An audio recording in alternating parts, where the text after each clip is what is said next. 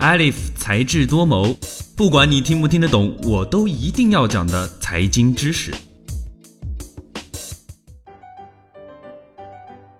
最近几天，贾跃亭在美国建信托，给女儿留下了七千五百万美元，约合五亿人民币。这一消息闹得沸沸扬扬，爆料人称：“你们的钱可能永远也拿不回来了。”随后，乐视控股和贾跃亭的妻子甘薇纷纷回应，该消息全部是造假。我们暂且不谈该消息是否具有真实性，在这个事件中有这样一点值得我们去思考。信托具有保全财产的功能，也正因如此，贾跃亭如果通过信托转移财产，信托财产不作为遗产，可以规避遗产税，即可实现财富的无缝传承。今天我的同事大婷在听到这个消息的时候大吃一惊，什么还有遗产税？很多人大概都会和大婷想法一样，我继承我爸妈的东西是天经地义，为什么还要交税呢？这太不合理了吧！事实上，遗产税是当今世界上许多国家都会征收的税种。对于健全国家的税收制度，适当调节社会成员的财富分配，增加政府和社会公益事业的财力，维护国家收益，具有积极意义。遗产税通常还会与赠与税联系在一起设立和征收。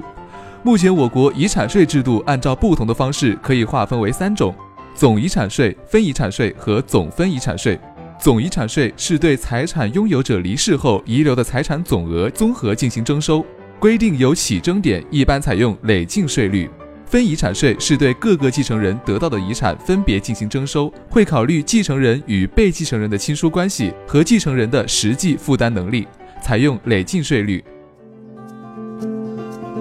智多谋，网易云音乐和 iOS 播客同步更新，智果学院出品。不过，大家最关心的一定是应纳税遗产净额的计算方法了。在我国，遗产税的免征额为二十万，累进税率共有五个级别，不超过五十万的部分征收百分之十，超过五十万到两百万的部分征收百分之二十，超过两百万到五百万的部分征收百分之三十，超过五百万到一千万的部分征收百分之四十，而超过一千万的部分要征收百分之五十。其中，应征收遗产税的遗产包括被继承人去世时遗留的全部财产，加上去世前五年内发生的赠与财产。这里值得注意的是，缴纳金必须是子女合法的收入，不包括父母的财产，更不能是父母的现金赠与。在国外，遗产税制度又是什么样的情况呢？在美国，民主党与共和党在税收政策上有巨大的分歧。民主党倾向对富人加税，而共和党倾向给富人减税。根据现行的税法，在二零一二年去世的人，遗产赠与税免税额为五百二十五万美元。对超过免税额的遗产进行累进税率，最低税率是百分之四十。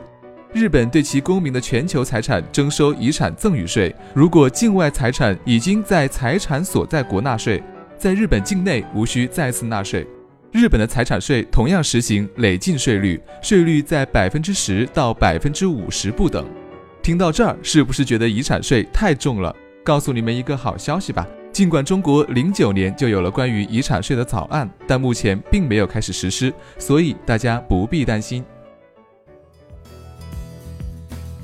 最新鲜的财经知识，你 get 到了吗？本期的节目到这里就结束了，感谢您的收听，我们下期再见。